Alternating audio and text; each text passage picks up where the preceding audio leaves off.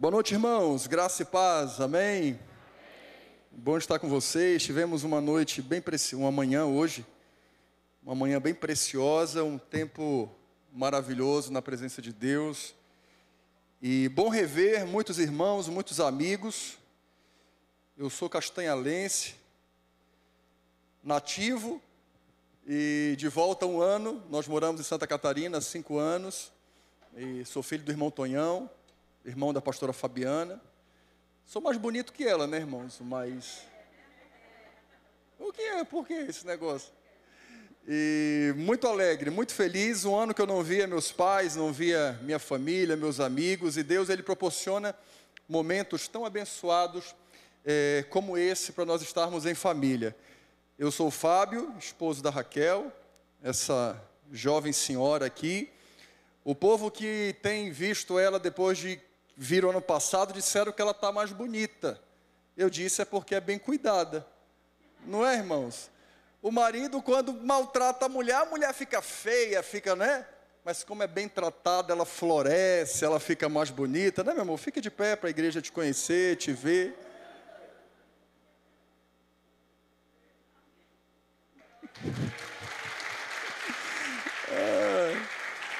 Eu sou pai da Anabela, irmãos, da Isabela, estão ali na salinha, Isabela de 9 anos e Anabela de 5 anos. E muito obrigado, o pastor Hebe não está aqui, mas quando ele soube que nós vínhamos, ele me fez o convite para estar aqui, pregando à noite. E essa semana eu estava em Salvador com a minha família e ele disse: Tu vai pregar também de manhã? Eu falei: Ah, é? ele disse: É. E fiz outra palavra para pregar de manhã. Mas essa palavra aqui da noite, irmãos, eu estou cozinhando ela faz dois meses, desde que ele me convidou para pregar. Deus ele tem falado muito comigo todos os dias sobre a mensagem que eu vou falar para vocês hoje. Eu creio que no tempo oportuno, Deus ele trabalha da forma que ele quer. E se ele me direcionou para essa palavra, é porque aquilo que hoje nós precisamos ouvir para ser edificados. Amém? Então esqueça o que ficou lá fora esqueça os seus problemas, aquilo que tem te perturbado, foque naquilo que Deus vai falar com você hoje. Amém? Abra sua Bíblia comigo aqui no livro de Mateus, Evangelho de Mateus, capítulo 16, verso 13 em diante. Mateus, capítulo 16, verso 13 em diante, do 13 ao 19. A minha versão é NVI, tá? A linguagem de hoje. E chegando Jesus às portas de Cesareia de Filipe, interrogou os seus discípulos, dizendo: Quem dizem os homens ser o filho do homem? Eles disseram: uns João Batista, outros Elias e outros Jeremias ou um dos profetas. Disse-lhes ele: E vós? Quem dizeis que eu sou? E Simão Pedro respondendo disse: Tu és o Cristo, o Filho do Deus vivo. E Jesus respondeu e disse-lhe: Bem-aventurado és tu, Simão Barjonas, porque tu não revelou a carne ou sangue, mas o meu Pai que está nos céus. Pois também eu te digo que tu és Pedro, e sobre esta pedra edificarei a minha igreja, e as portas do inferno não prevalecerão contra ela.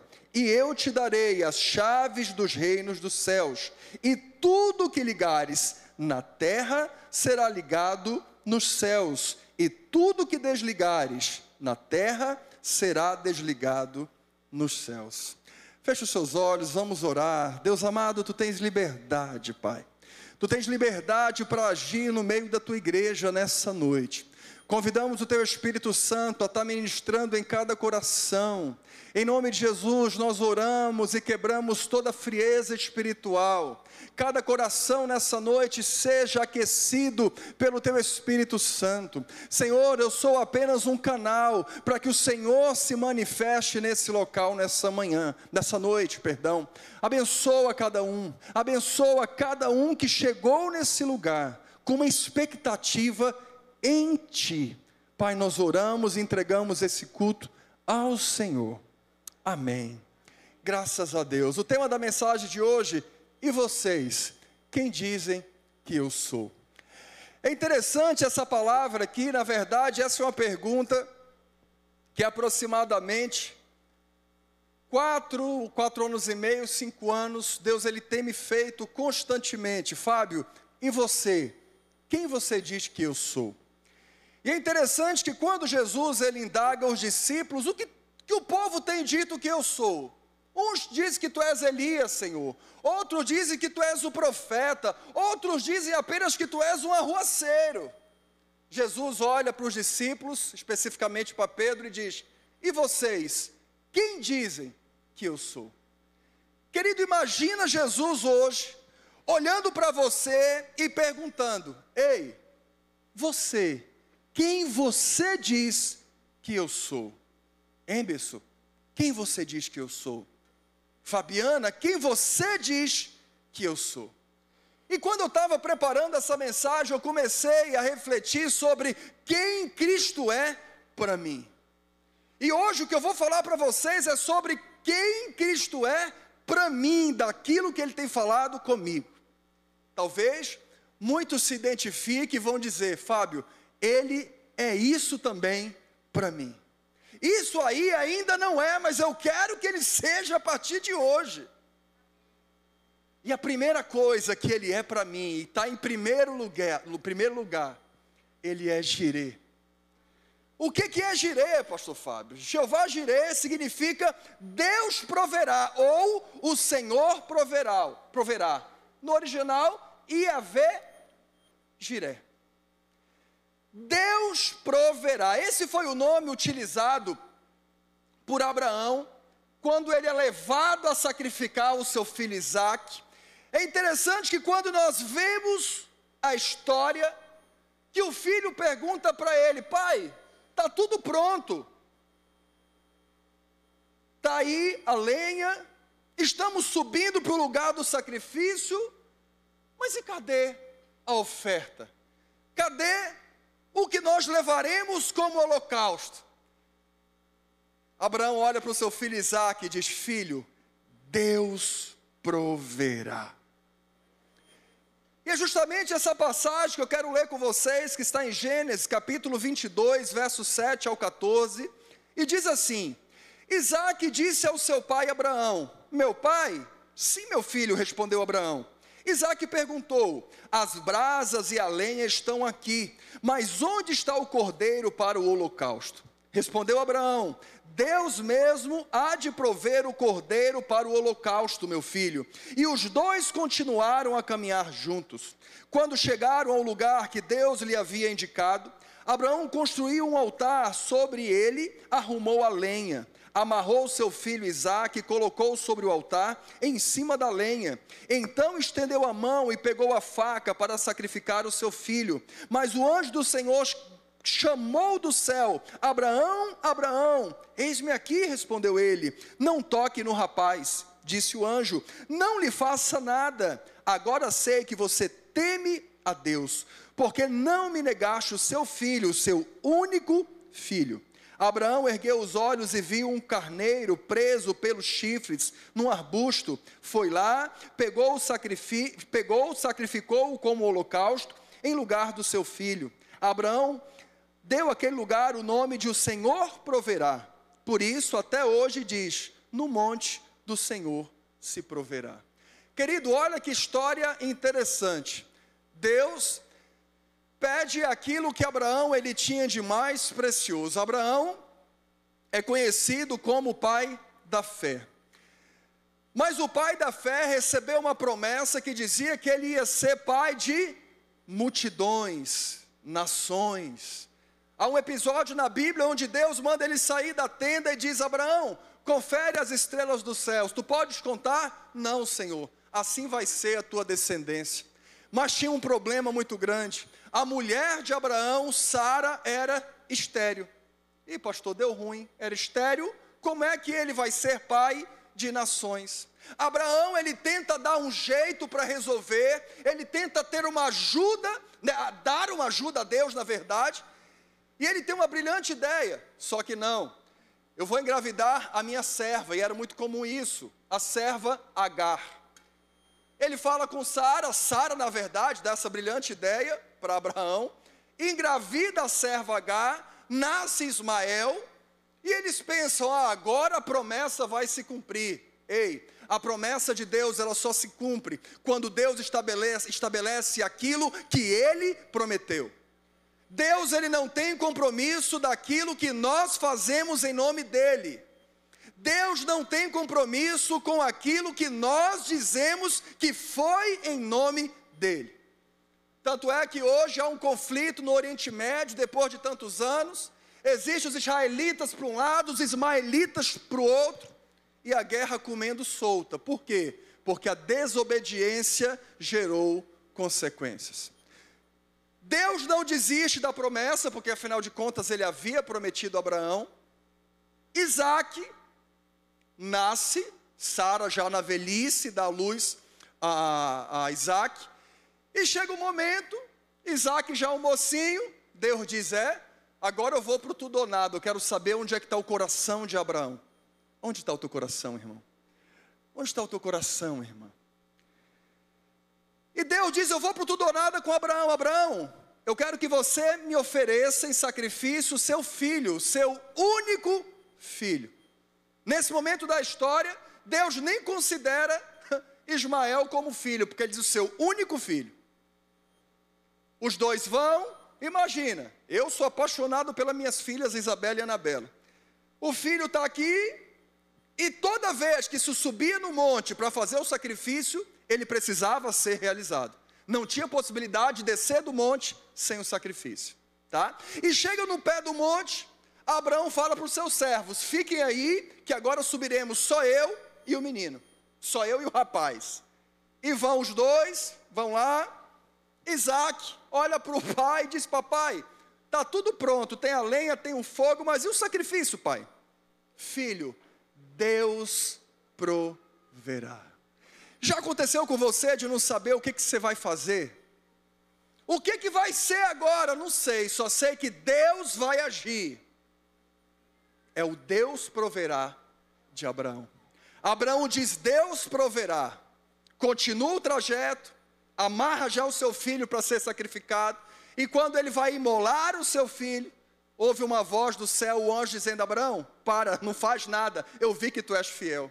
Mas havia um problema ainda, lembra que eu falei que toda vez que subiam no monte precisava de acontecer um sacrifício? Sim ou não? Hã? Dizem os estudiosos que pela altura do monte, tá? Não era para ter nenhum animal. Mas a Bíblia diz que tinha o que ali? Hã? Se atentaram para a história? Verso 13. Abraão ergueu os olhos e viu um carneiro preso pelos chifres num arbusto. Abraão falou o que lá atrás? Deus provê. Por coincidência. Hã? Coincidência, vocês acham, irmãos? Hã? Deus providenciou um carneiro para ser entregue como sacrifício. Esse é Jirê, é o Deus provedor, é o Deus da provisão que está agindo na sua vida. Nesse ano, querido, se você for puxar na sua memória quantos milagres você viveu. E quando eu falo de milagre, eu estou falando sobre aquilo que não se explica. Quando eu estou falando de milagres, eu estou falando sobre aquilo que a ciência não me dá uma explicação, mas que aconteceu. Amém? O ano passado viemos aqui, nem pude visitar a pastora Meire, ela estava se recuperando de uma cirurgia na cabeça. E hoje eu vejo a pastora Meire cantando, louvando milagres que acontecem na vida dos filhos de Deus. Conversava com o pastor Emerson hoje de manhã sobre a pastora Solange. Talvez se fosse uma semana depois, um meio depois, ela tinha evoluído a óbito, pastor Emerson. Mas Deus que provê e que vê todas as coisas, no estalar de dedos, Ele muda a história e o milagre acontece. Amém? Olhe para o seu irmão e diga para ele: Deus proverá. Ele para mim, ele é girê, irmão. Se eu for falar para você o que eu já vivi ali em Santa Catarina nesses cinco anos, você vai dizer só Deus. Meu pai ligava no começo, meu filho, tá tudo bem? Eu dizia, pai, tá tudo bem. Tinha dia que a gente não sabia nem que ia comer no outro dia. Mas Deus, o Deus que provê, nunca deixou faltar nada. Teve um dia, irmãos, eu lembro, o primeiro ano que nós chegamos em Santa Catarina, eu cheguei no mercado, tinha Isabela tinha cinco anos, Anabela tinha um aninho. E eu cheguei no supermercado um dia, bateu o desespero, que eu tinha que fazer feira e não tinha dinheiro. E eu lembro que eu comecei a chorar dentro do carro. Eu disse: Deus, vira esse cativeiro. Deus muda a minha história, que eu não aguento mais. E eu comecei a chorar ali, um choro de, de questionamento. E queridos, ali Deus começou a virar o meu cativeiro e mudar a minha história. Deus começou a virar meu cativeiro, começou a mudar a minha história. As coisas começaram a acontecer. As pessoas ligavam e diziam assim: Fábio, eu estou depositando dinheiro na tua conta. Outra pessoa dizia assim: Ó, oh, tem isso aqui para vocês. Um pastor amigo nosso um dia chegou e disse: Fábio, está aqui, ó, pega o meu cartão aqui, vai no mercado e compra o que vocês estiverem precisando. Como é que explica isso humanamente falando, pastor Emerson? Como é que explica isso humanamente falando? Cinco anos que nós estamos ali, vai fazer cinco anos agora, ano que vem. Deus virou o nosso cativeiro. Hoje eu sou diretor da maior universidade de Santa Catarina. Hoje eu trabalho no lugar onde eu ia passar férias, em Balneário Camboriú. E Deus, Ele muda a nossa história assim no estalar de dedos. Mas eu nunca deixei de ser fiel a Deus. Nunca.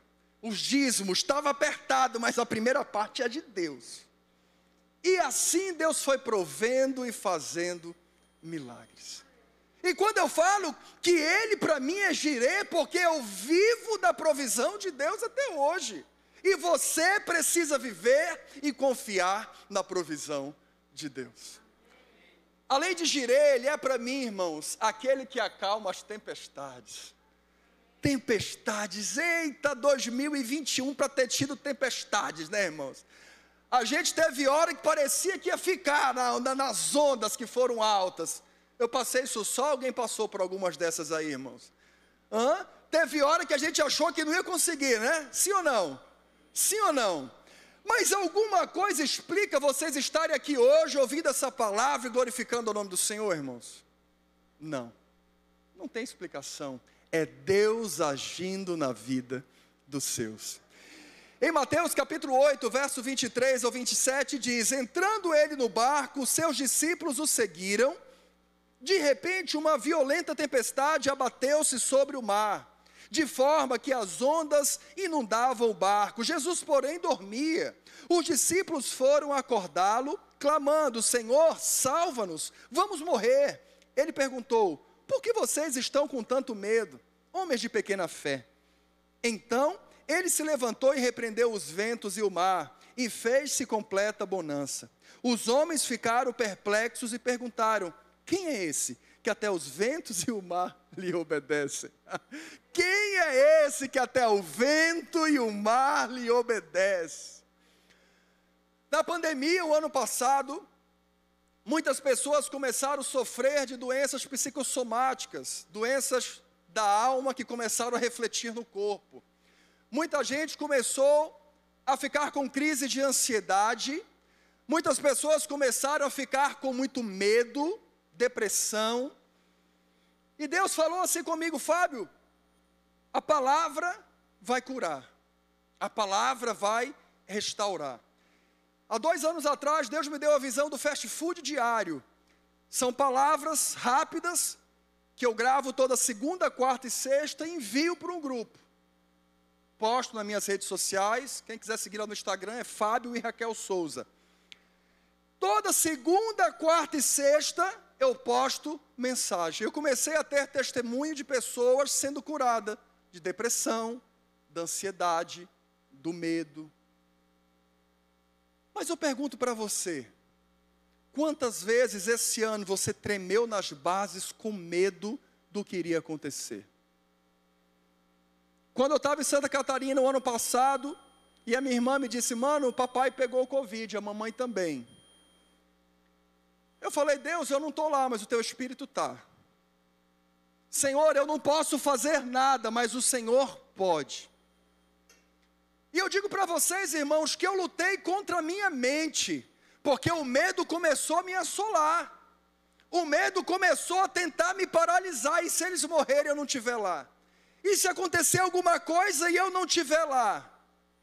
Eu não estou aqui, eu estou lá, mas o Senhor está aqui, e é Ele que cuida de todas as coisas.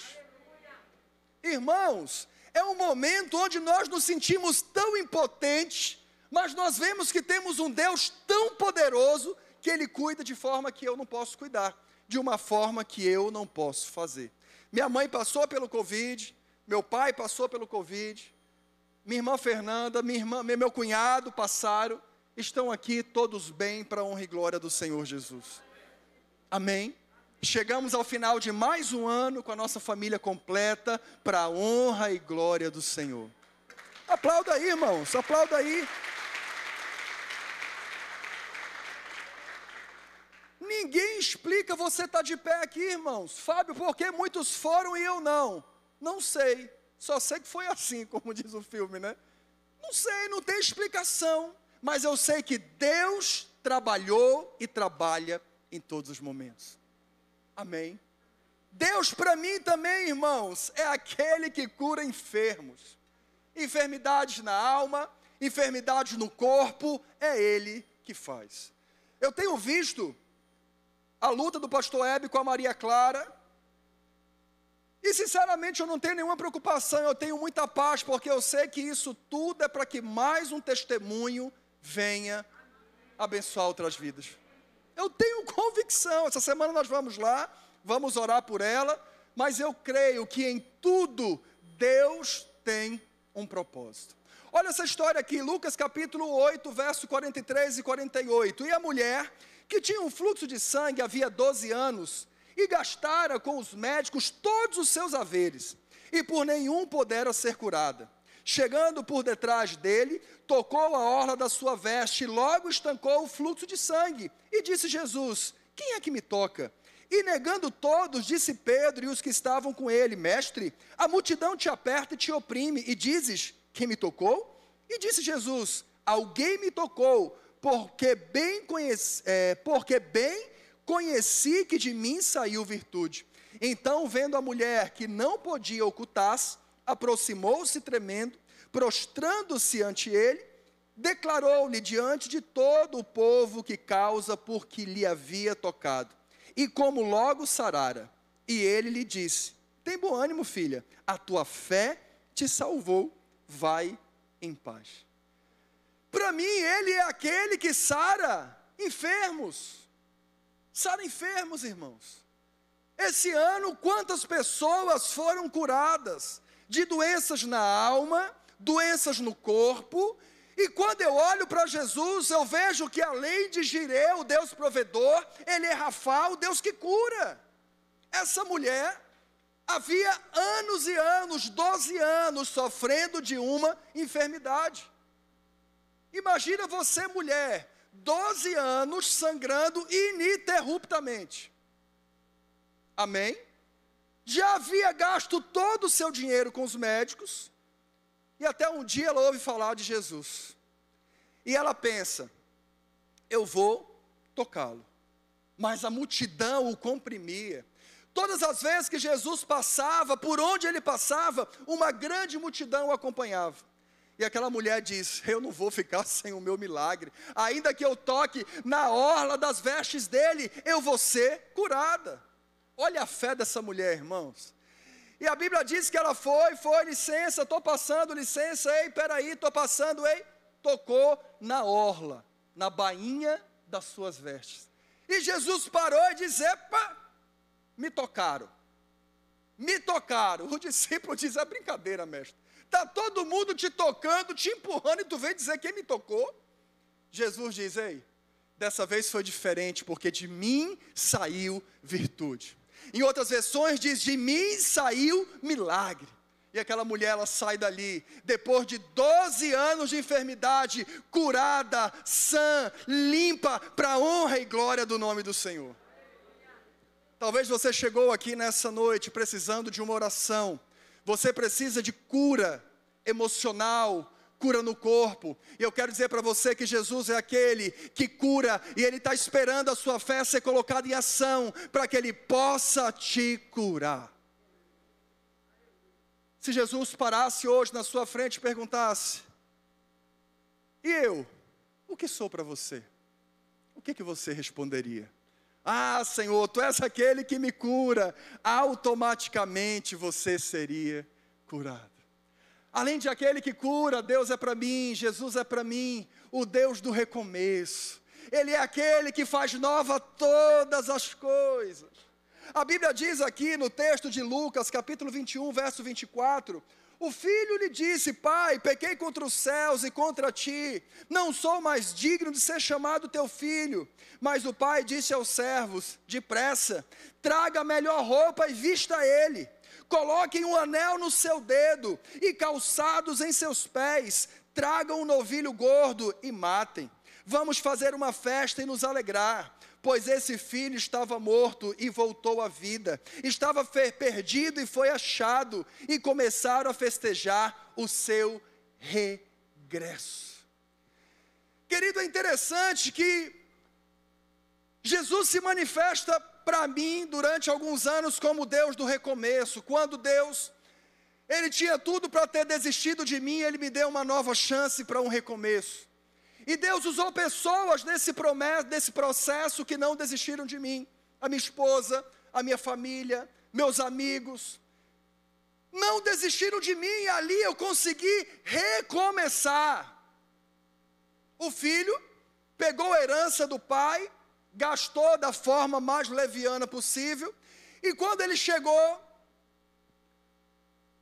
ele imagina: o pai vai me dar pelo menos um serviço ali, um emprego de servo dele para cuidar do, né, do que for preciso. Mas o pai ficou tão alegre com a volta dele. O pai ficou tão alegre que ele diz: Ei, traga a melhor roupa, traga calçado, traga sandália para os seus pés e traga o anel para colocar nos seus dedos, no seu dedo. Por que a ênfase para o anel? Era com o anel, irmãos, que eles carimbavam, né? Fechou um acordo, fechou uma venda, era o anel, o símbolo da família, que selava aquela negociação. Ou seja, o pai deu de volta ao filho o poder de fazer transações financeiras em nome da família. Todos os direitos de filho foi devolvido àquele filho. Talvez hoje você não se sinta digno de recomeçar. E eu quero dizer para você que o nosso Deus é o Deus do recomeço. Eu não quero saber aonde você caiu, mas eu quero saber em que momento o Senhor te levantou, que é isso que vai fazer a diferença. Amém? Muitas pessoas estão aprisionadas na culpa, aprisionadas no medo, achando que não são dignas. Ei, eu quero dizer para você uma coisa: nós não somos dignos de forma alguma nem aquele que pecou, nem aquele que não pecou, nós não somos dignos. Nós vivemos é pela graça e pela misericórdia do Deus poderoso. Amém? E eu quero dizer para você que aonde abundou o pecado, superabundou a graça. Não olhe mais aonde você caiu, mas no lugar que Deus vai colocar você. Eu ouvi uma salva de palma perdida no meio da igreja aí, irmãos. Aonde abundou o pecado, superabundou a graça. Ah, pastor, isso não é para mim. Isso é para outros. Não, querido, querida, é para você. Em que momento você precisa recomeçar? O ano está acabando, você está estagnado, ninguém me ama, ninguém me quer, ninguém me chama de meu amor. Ei, o Senhor nessa noite, Ele vira o teu cativeiro. O Senhor muda a tua história. O Senhor te chama de filho e diz: Ei, vem. Quer aprender a andar de novo? Eu seguro das tuas mãos. Vem, mas não fica parado. Sabe, querido, aquele momento eu já passei por isso. Onde a minha mente me diz que eu não sou digno. Mas eu ouço o Senhor dizer: Filho, eu estou fazendo algo extraordinário na tua vida. É o momento onde toda treva se levanta para dizer que eu não mereço. Mas o Senhor diz: Eu sou contigo, eu te levanto, eu te sustento, eu te ajudo. eu quero dizer para você, nessa noite, que o Senhor vai fazer na sua vida algo extraordinário, que as pessoas não vão explicar, mas como é que pode? Era esse que a gente via fazendo isso e agora está assim, ó. Por que isso? É o Senhor é pela graça, porque Ele é para você aquele que muda as histórias perdidas. Amém? Ah, pastor, não tem jeito para mim não. Eu sou um pau torto. Eu brinco isso, eu falo isso há muitos anos, irmãos. Um dos ofícios de Jesus era ser carpinteiro, ele desentorta pau torto. Tô torto, todo errado. Jesus é especialista em fazer de você um homem de Deus, uma mulher de Deus, um marido abençoado, uma esposa abençoada, um filho abençoado, porque Ele é o Deus de milagres. Amém? Adriana não ouvi nenhum glória no meio da igreja hoje ainda. Hã? A Adriana está tão concentrada, pastor Emerson, ela está tão contida hoje que eu estou até estranhando a Adriana. Hã? Além de tudo isso, para mim, Ele é o Deus dos improváveis, irmãos. O improvável transformou água em vinho. Imagina, está no casamento, o vinho acaba, Maria chega e diz: Olha, o vinho acabou. Ele olha para Maria e mulher, o que eu tenho contigo? Ele pega, transforma água em vinho, e aquele povo continua festejando, porque o primeiro milagre de Jesus foi ali num casamento, transformando água em vinho. Olha que coisa mais improvável, irmãos. Aí ele pega o menino, menininho. A mãe diz: Meu filho vai sair, vou, mãe. Deixa eu botar uma merenda na sua lancheira. Leve cinco pão, meu filho, e dois peixes. Vai dar, não vai? Beleza, vai, minha mãe, estou indo. E chega um momento aonde precisa de alimentar uma grande multidão. Jesus usa o quê? Cinco pães e dois peixinhos, para alimentar uma grande multidão. Eita Jesus, para gostar de coisa improvável, irmãos. O que, que você tem na sua mão que Deus pode fazer um milagre e operar maravilhas? Hã? Ah, pastor, eu tenho pouco. Ei, o pouco na sua mão pode ser miado, mas na mão de Deus é multiplicação. Deus não está perguntando quanto você tem, mas o que você tem. Esse ano, agora de 2022, Deus vai desembarcar muitos empreendedores aqui nessa igreja. Deus me fala que tem muitas pessoas com sonhos pipocando, fervilhando no coração aí, de abrir o seu próprio negócio. Vai dar certo. Ano que vem, quando eu voltar aqui, vocês me contam do que, que foi, porque Deus está fazendo em nome de Jesus. Amém? Amém? Aleluia.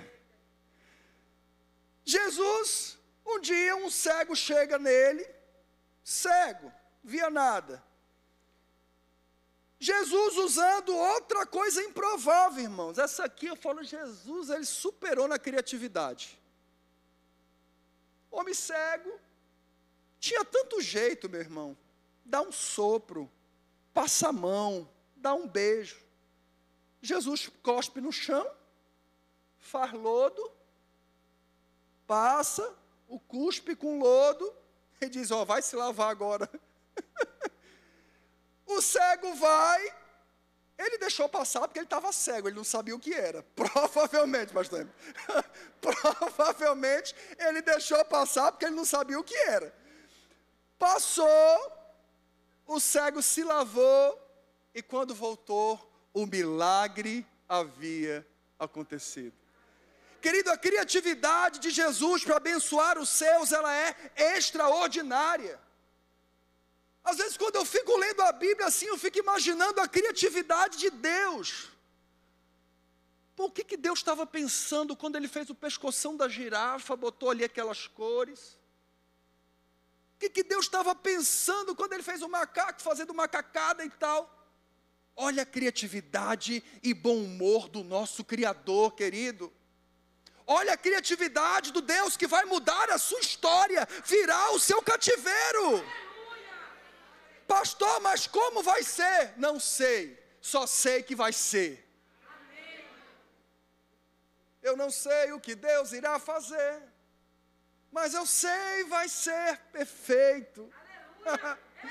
Como tudo que Ele faz. Como foi, como vai ser, como, não sei. Eu só sei que Ele fará.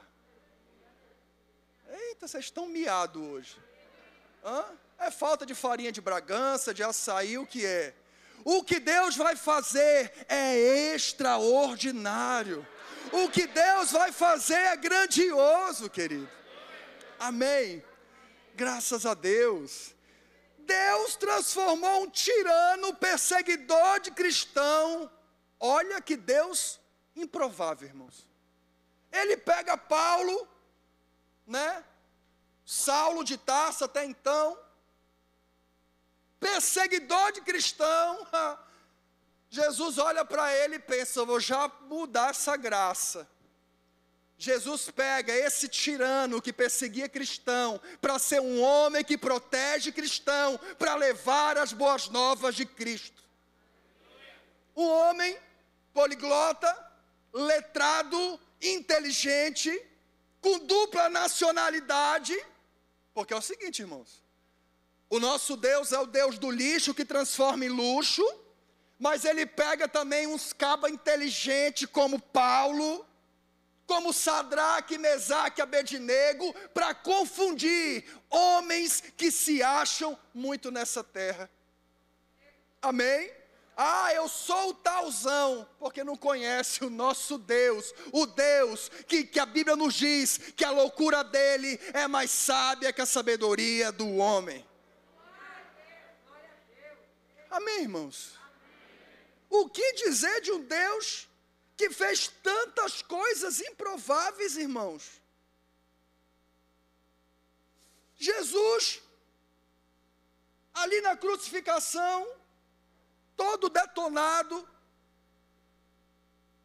olha o povo ali fazendo maldade com ele, ele ainda olha para o céu e diz: Pai, perdoa, eles não sabem o que estão fazendo. Jesus para mim é esse Jesus dos improváveis. É aquilo que faz e move circunstâncias que você nem imagina para mudar a história dos seus filhos, irmãos. Talvez você não veja o que Deus está fazendo, mas você não precisa ver, você precisa crer que o mundo espiritual está sendo movido ao seu favor. Pastor, eu estou perdendo as forças já, está difícil, irmãos. Está difícil para todo mundo.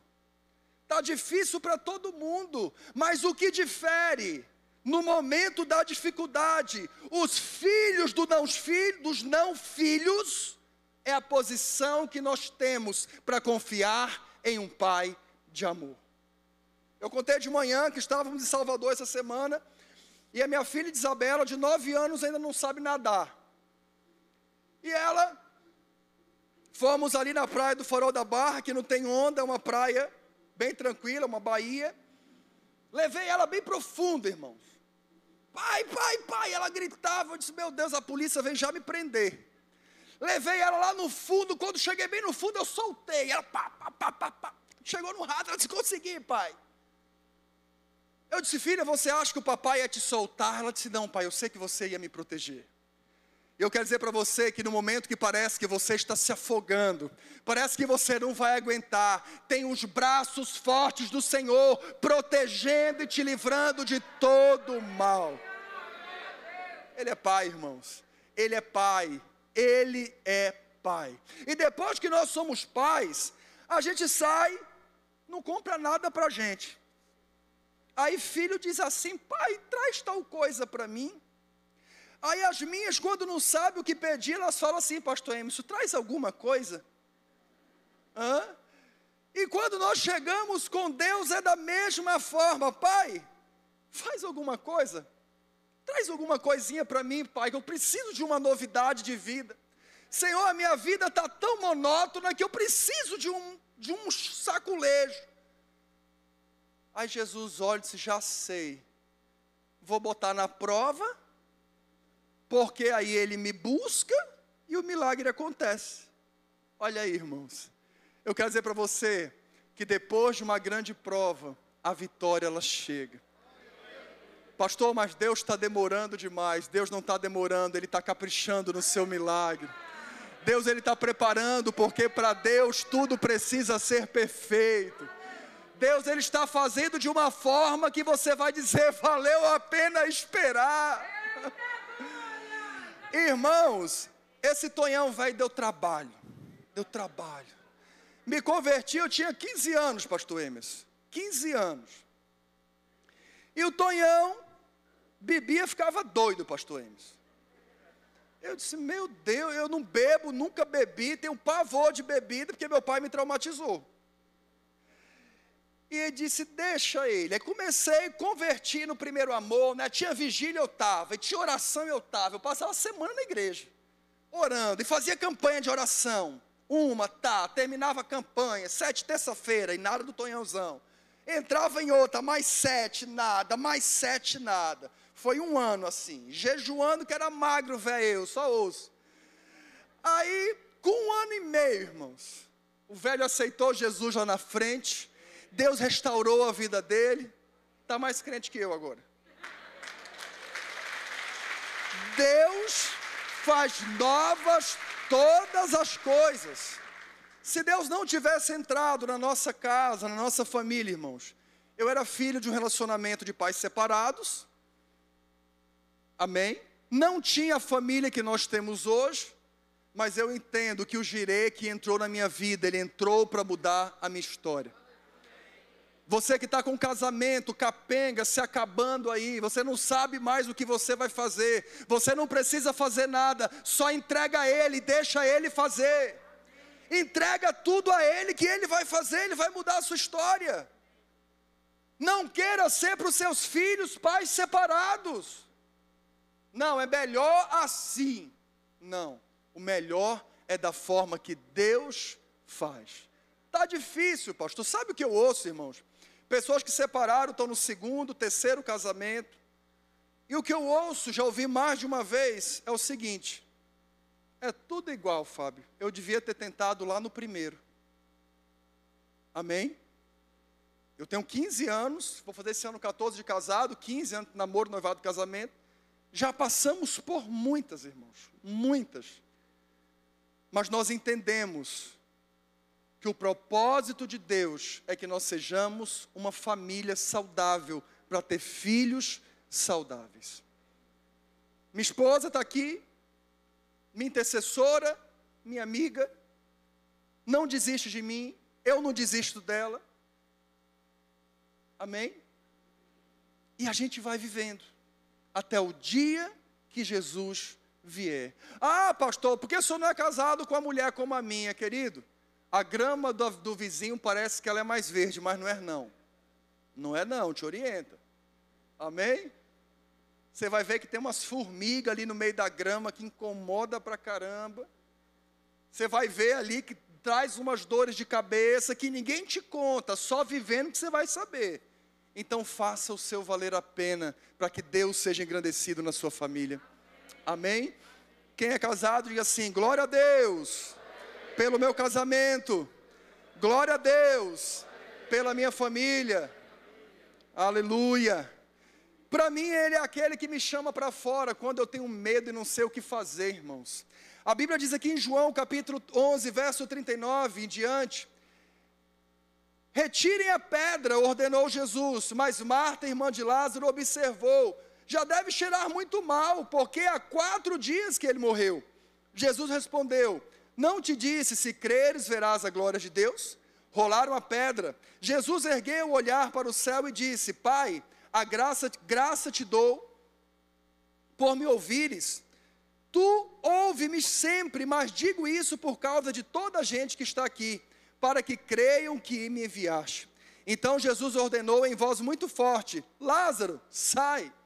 Lázaro surgiu, ainda todo envolvido em panos, e o rosto tapado em uma toalha. Jesus ordenou-lhes: desliguem-no e desliguem-no e deixem-no ir. Jesus é aquele que nos chama para fora até quando não há vida em nós, irmãos. Quando não, dá, não há esperança, quando não há vida, quando não há perspectiva de futuro, Jesus diz: Fábio, ei Fábio, vem para fora. Vem para fora. Às vezes o medo quer me paralisar, irmãos. Eu sou meio para frentão assim, parece que não tenho medo, mas eu luto com a minha mente, com os meus medos constantemente. Eu moro a 20 minutos do Beto Carreiro World. 20 minutos. E quando nós vamos no Beto Carreiro, tem um, uns brinquedos meio radical lá. E tem a torre, a Big Tower. Quantos metros são aquela torre? Ela vai subindo, irmão. Quando chega lá em cima, ela despenca e queda livre. Ah, pastor, o senhor gosta? Não gosto não, irmão. Eu vou mesmo para superar meu medo. Dá um negócio, é a sensação de morte que eu tenho. Pastor Emílio, isso é um negócio, parece que a alma sai de dentro de mim. Um bora lá, Fábio, um bora legal. Não é, mas vamos. Aí tem a Whip, que é a montanha russa, que a gente vai solto, assim, com as pernas soltas nos carrinhos, e ela dá uns loop assim, ó. É legal, eu vou achando graça. Dá medo, dá, mas eu vou com medo. Talvez hoje você esteja cheio de medo. Os medos estão consumindo a sua mente, mas eu quero dizer para você: vai com medo mesmo, porque o nosso Senhor, Ele tem domínio até sobre o medo. Amém? Deixe Deus sarar os seus medos. Eu tenho um ainda, irmão, que esse eu não superei. Eu tenho medo junto com pavor, que é de cobra, pastor Emerson. Alguém está comigo nessa aí, irmãos? Às vezes eu vejo na televisão, arrepia meus fios do cabelo. é um pavor que eu acho que eu herdei da minha digníssima mãe. Minha mãe tem um pavor de cobra, irmãos, que é uma coisa interessante. Eu acho que eu herdei esse, esse, esse medo dela. A irmã da Raquel, minha esposa, tem um irmão em São Paulo, uma irmã, que o filho dela cria uma piton no apartamento. Aí eu disse para ela, tá que eu vou visitar a tua irmã. Imagina, irmão, estou sentadinho no sofá de perninha cruzado, a piton vem assim, ó, nas minhas pernas. Não dá, irmãos, aí eu tenho que ser curado, sarado e restaurado para aguentar isso aí, viu, pastor Emerson, em nome de Jesus. Ele é para mim também, irmãos, a bússola que mostra a direção. Eu falei hoje de manhã sobre a nuvem de Deus como GPS. E é interessante que aqui João capítulo 6, versos 67 e 68 diz: Então Jesus disse aos dozes: Quereis vós também retirar-vos? Respondeu-lhe, pois Simão Pedro: Senhor, para onde que iremos nós? Tu tens as palavras de vida eterna. Eu não sei para onde ir, para onde é que eu vou, Senhor? Se eu for mais alto, lá tu estás. Se no mais profundo eu descer, lá também tu estás. Para onde eu vou, Senhor? Para onde eu vou se só o Senhor tem as palavras de vida eterna? Para onde eu irei? Para onde eu me ausentarei? Quantos aqui já se sentiram sem direção, irmãos? E agora, para onde eu vou? O que que eu faço? E você parou, orou, e parece que tudo clareou na sua mente. Porque o nosso Deus é aquele que dá direção quando nós só temos escuridão. É interessante que a luz, Jesus é conhecido também como a luz do mundo. Pode estar o mais escuro que for aqui dentro, mas se naquela fresta da porta entrar o, o mínimo raio de luz, faz toda a diferença no meio da escuridão. Eu não sei qual escuridão que você está vivendo, mas eu quero dizer que hoje tem raios de luz entrando nas frestas que Deus preparou para Ele fazer. Amém?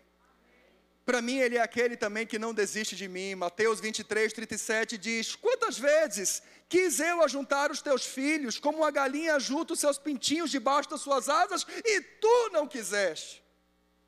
Quantas vezes, irmãos, Jesus quis nos consolar, Jesus quis fazer, Jesus quis aperfeiçoar e nós corremos dele.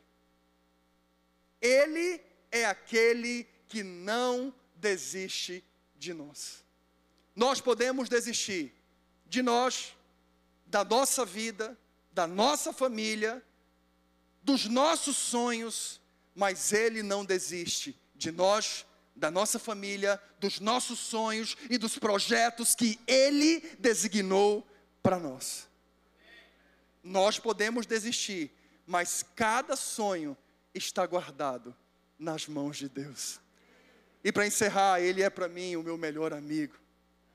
Quando eu não sei o que fazer, para onde ir, eu digo, Pai, o negócio está difícil. Senhor, o que que eu faço? Senhor, e agora? João capítulo 15, verso 15 diz: Vós não vos chamareis servos, porque o servo não sabe o que faz o seu senhor, mas tenho-vos chamado amigos, porque tudo quanto ouvi do meu Pai, vos tenho feito a conhecer. Senhor, o que que eu faço? O que que eu faço, Senhor? Tá difícil, tá difícil, Pai. E eu começo a falar com o Senhor ali como se ele tivesse sentado do meu lado e eu começo a dialogar, né? Talvez se alguém vê essa cena, você está doido. Estou doidão, chapadão, pela presença de Deus. Porque quando eu converso com Ele, e quando eu paro de falar, eu começo a sentir Ele ministrar no meu coração. Quando eu começo a ouvir a voz dele, muitas vezes eu começo a chorar, porque eu sei que ele está falando comigo, porque ele está ali. Sabe, queridos, não é que ele não tem falado, é que nós não temos ouvido. Nós falamos tanto e pedimos tanto, que nós deixamos de ouvir o que ele está fazendo. E deixa eu te falar algo: ainda que todos te abandonem, ainda que todos se esqueçam ou não queiram você, o seu melhor amigo, Jesus Cristo, não desiste de você. Talvez você diga assim: ah, Fábio, eu sou de poucos amigos. Eu sou de poucos amigos. Você não precisa de muitos. Você precisa do amigo. Você precisa daquele que é amigo para todas as horas, de todas as horas. Fique de pé no seu lugar e para encerrar, eu cheguei à conclusão de tudo isso que eu falei, que Ele é tudo para mim, irmãos. Timóteo 2, 5 e 6 diz: Pois há um só Deus e um só mediador entre Deus e os homens, o homem Cristo Jesus, o qual entregou a si mesmo como resgate por todos ele foi o testemunho dado em seu próprio tempo. Cada dia que passa eu percebo o quanto Ele é tudo para mim.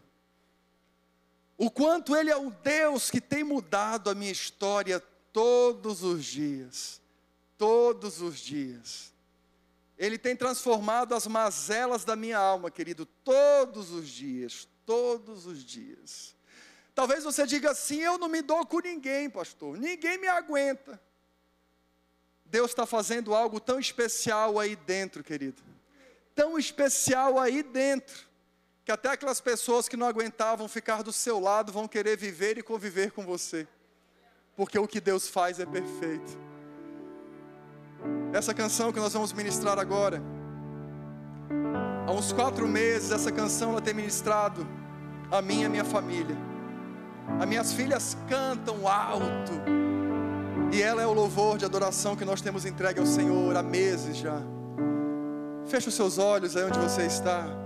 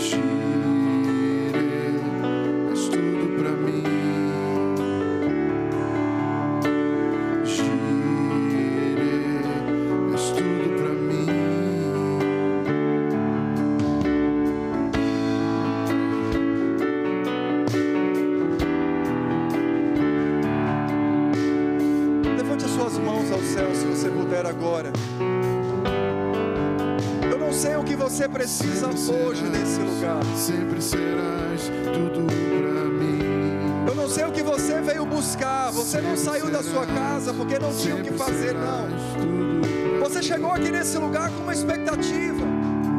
Você chegou nesse lugar à procura de um milagre. Em busca de um milagre, na verdade. Eu quero dizer para você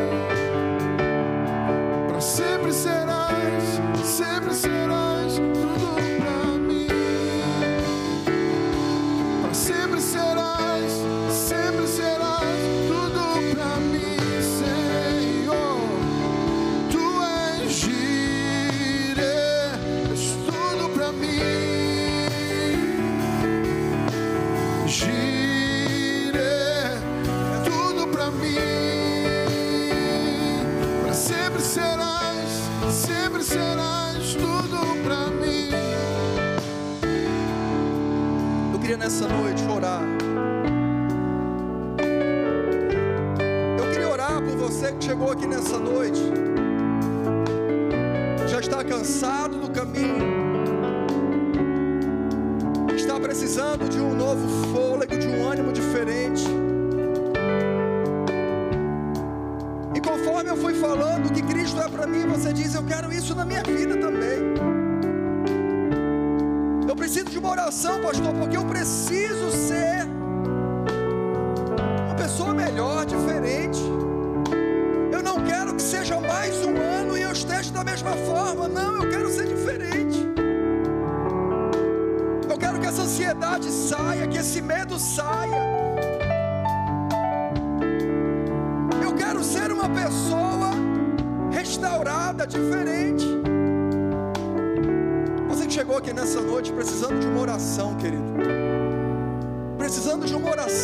Você voltar para sua casa mais leve. Você que nessa noite diz: Eu quero girar na minha vida, o Deus provedor. Eu preciso de um milagre. Eu não sei qual milagre que você precisa, mas o Senhor sabe. Está preparando o milagre que você precisa. Você que precisa de uma oração nessa noite, vem aqui no altar, deixa eu orar por você. Pela sua vida. Você que nessa noite chegou aqui, você diz: Eu preciso disso aí.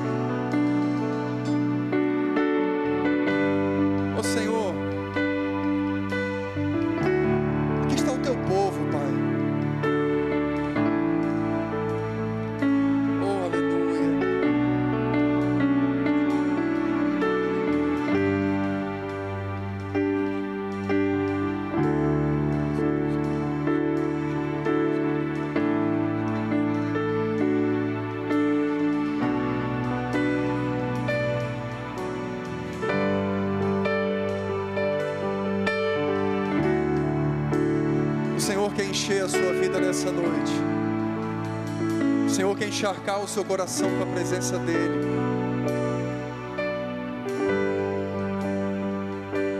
Tem pessoas aqui que estão aqui lutando pelo seu casamento.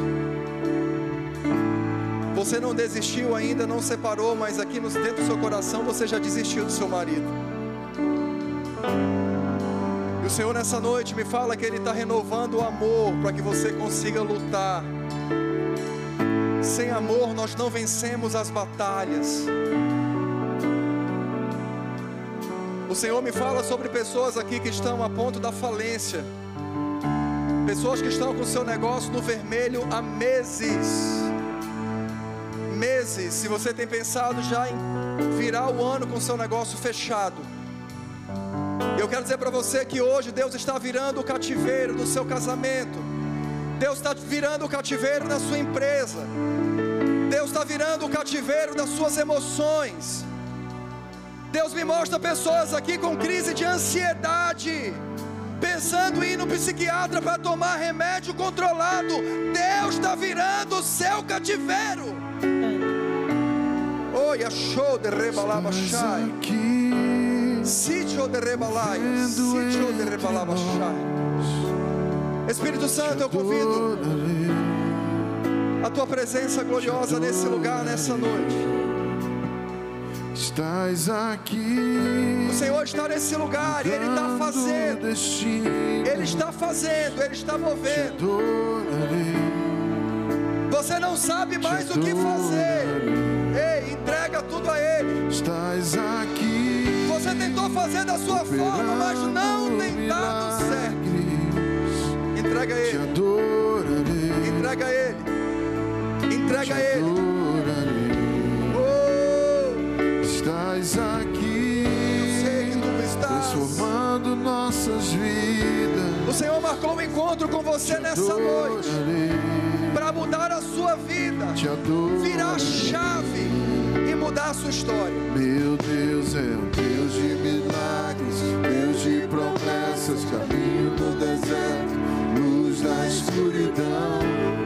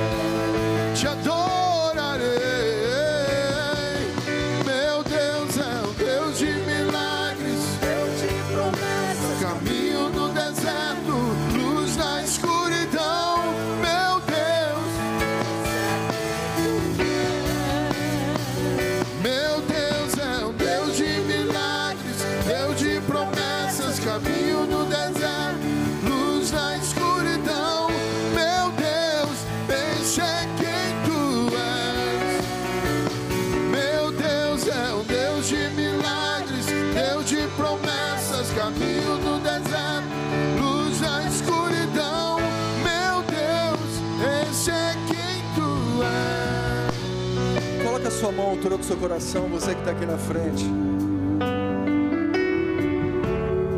O Senhor está virando o seu cativeiro nessa noite. Nessa noite. O Senhor está mudando a sua história. Muitos têm orado e têm dito: parece que eu vim nessa vida só para sofrer. Eu quero te dizer que não, o tempo de escravidão chegou ao fim. Você não é escravo, você é filho de Deus. O tempo de julgo e escravidão passou. É o tempo de entrar na terra prometida. Ei, e você, quem diz que Ele é? Quem você diz que Jesus é hoje? Oh, tu és tudo, Jesus. Presença não há razão de viver, Pai. Esse é quem tu és. Em nome de Jesus, Pai, nessa hora. É Eu oro por cada filho, por cada filha. E oro para que tu entres com provisão, com milagres. Vai sarando as emoções, Senhor. Vai restaurando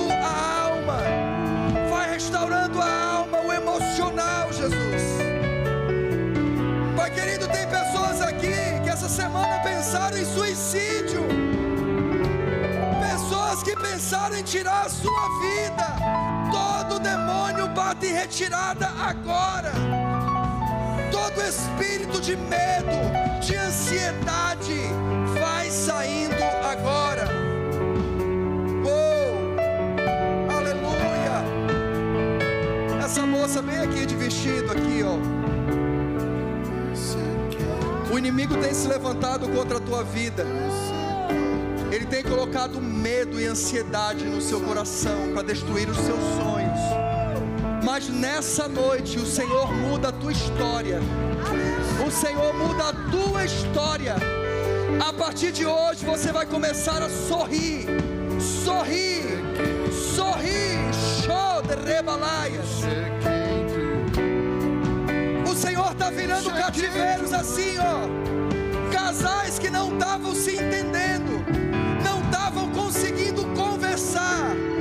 Hoje, todo demônio que estava no meio deles caiu sobre terra em nome de Jesus. me sustenta até quando Todo espírito que estava trabalhando nas finanças lá do seu negócio, no caixa da sua empresa, foi amarrado agora em nome de Jesus. O Senhor começa a dar a estratégia de como sair desse lugar que você se entrou, que você se colocou. O Senhor começa a dar a direção de como sair desse cativeiro. Me sustenta até quando eu não vejo. Me sustenta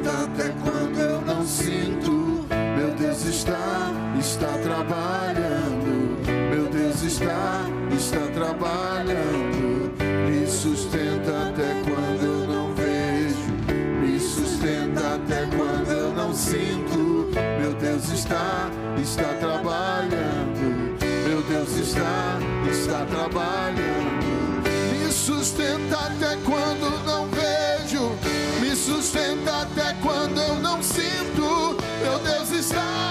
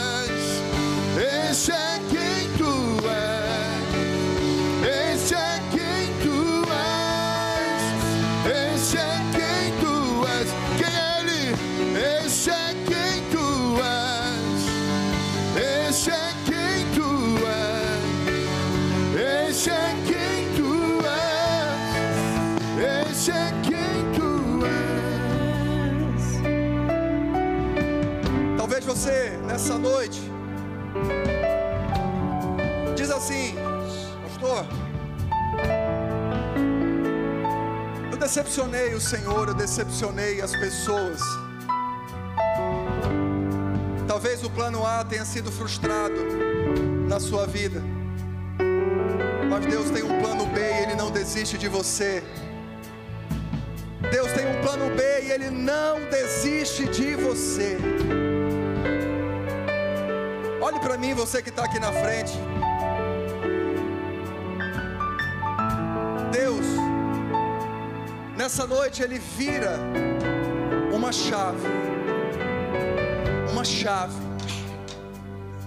Ou nós decidimos permanecer como era, ou nós vamos para esse novo tempo no Senhor. Transformadas, restauradas, vidas frutíferas. 2022 ainda não chegou, 2021 ainda não acabou. Eu quero liberar uma palavra como profeta sobre a sua vida. Hoje é dia 19 de dezembro. E até o dia 31 de dezembro ainda, o Senhor vai estar entregando milagres para você. O Senhor vai estar liberando respostas que você está esperando. Aquele negócio que está amarrado, aquele dinheiro que não sai, ele vai sair. Ele vai sair aquele documento que você precisa, aquele documento que você precisa, ele vai ser assinado.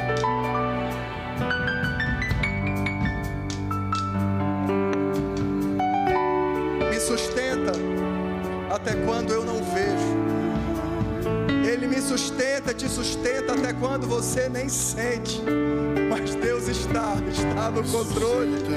Ei, o Senhor não perdeu o controle. Eu não sinto, meu Deus está, Declare. está trabalhando, Meu Deus está, está trabalhando.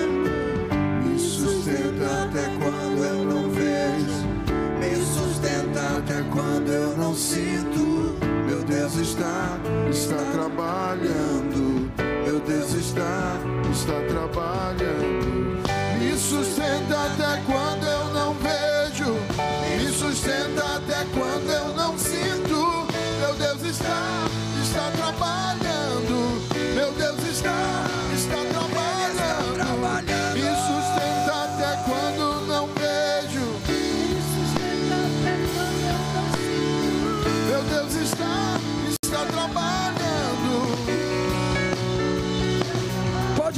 Voltar para o seu lugar com muita fé, aplaudindo ao nome do Senhor.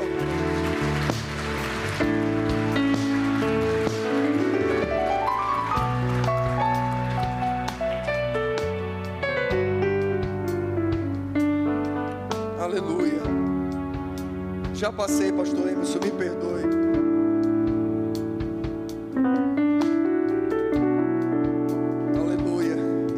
Só para encerrar.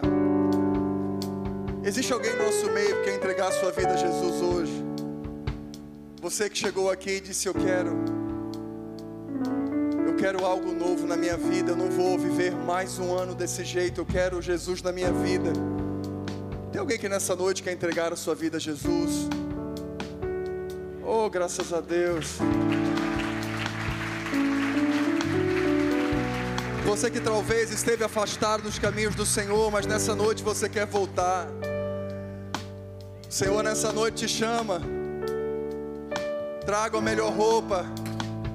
Traz o anel para colocar em seu dedo, a alparcata para botar nos seus pés. Se tiver mais alguém, irmãos, venha. Venha. E deixa Deus te abençoar, deixa Deus mudar a sua história. Aleluia. A Gleciane teve de manhã aqui. Deus começa uma nova história na tua vida, Gleciane. Não perca tempo olhando no retrovisor. Olhe para frente. Para frente. Para frente. Aleluia. Amém. Quer orar, pastor Emerson? Estenda suas mãos para cá, irmão. Se tiver mais alguém, venha, deixa eu orar por você. Pai amado, em nome de Jesus, Senhor, nós apresentamos a vida da Cleciane, Pai, diante do teu altar, Deus. E peço que o Senhor escreva o nome dela no livro da vida, Jesus. Pai querido, que o Senhor possa acampar os anjos ao redor dela, na frente, ao lado, como diz a tua palavra, por detrás e por diante. Deus amado, sela ela e a família dela debaixo do- da tua poderosa mão. Pai, em nome de Jesus, o Senhor começa uma obra hoje e o Senhor vai concluir essa obra poderosa na vida dela. Restauração, milagres, e que ela possa testemunhar daquilo que o Senhor fez na vida dela hoje nesse lugar, Pai. Abençoa, leva ela debaixo da tua paz. Assim eu oro e assim eu creio, em nome de Jesus. Amém e amém. Aplauda aí.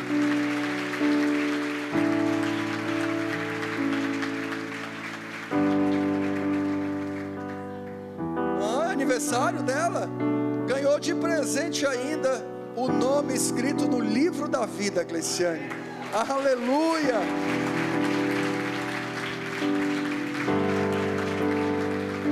Deus abençoe poderosamente, contem conosco, amém.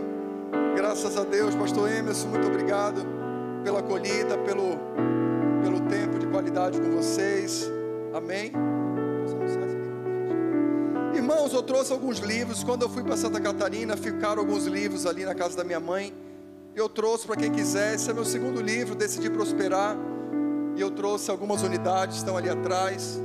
20 reaisinhos. Quem não tem ainda um presentinho de Natal, amigo invisível, pode pegar ali atrás, comprar na verdade. Um é 20, se quiser levar três para presentear, 50, tá bom?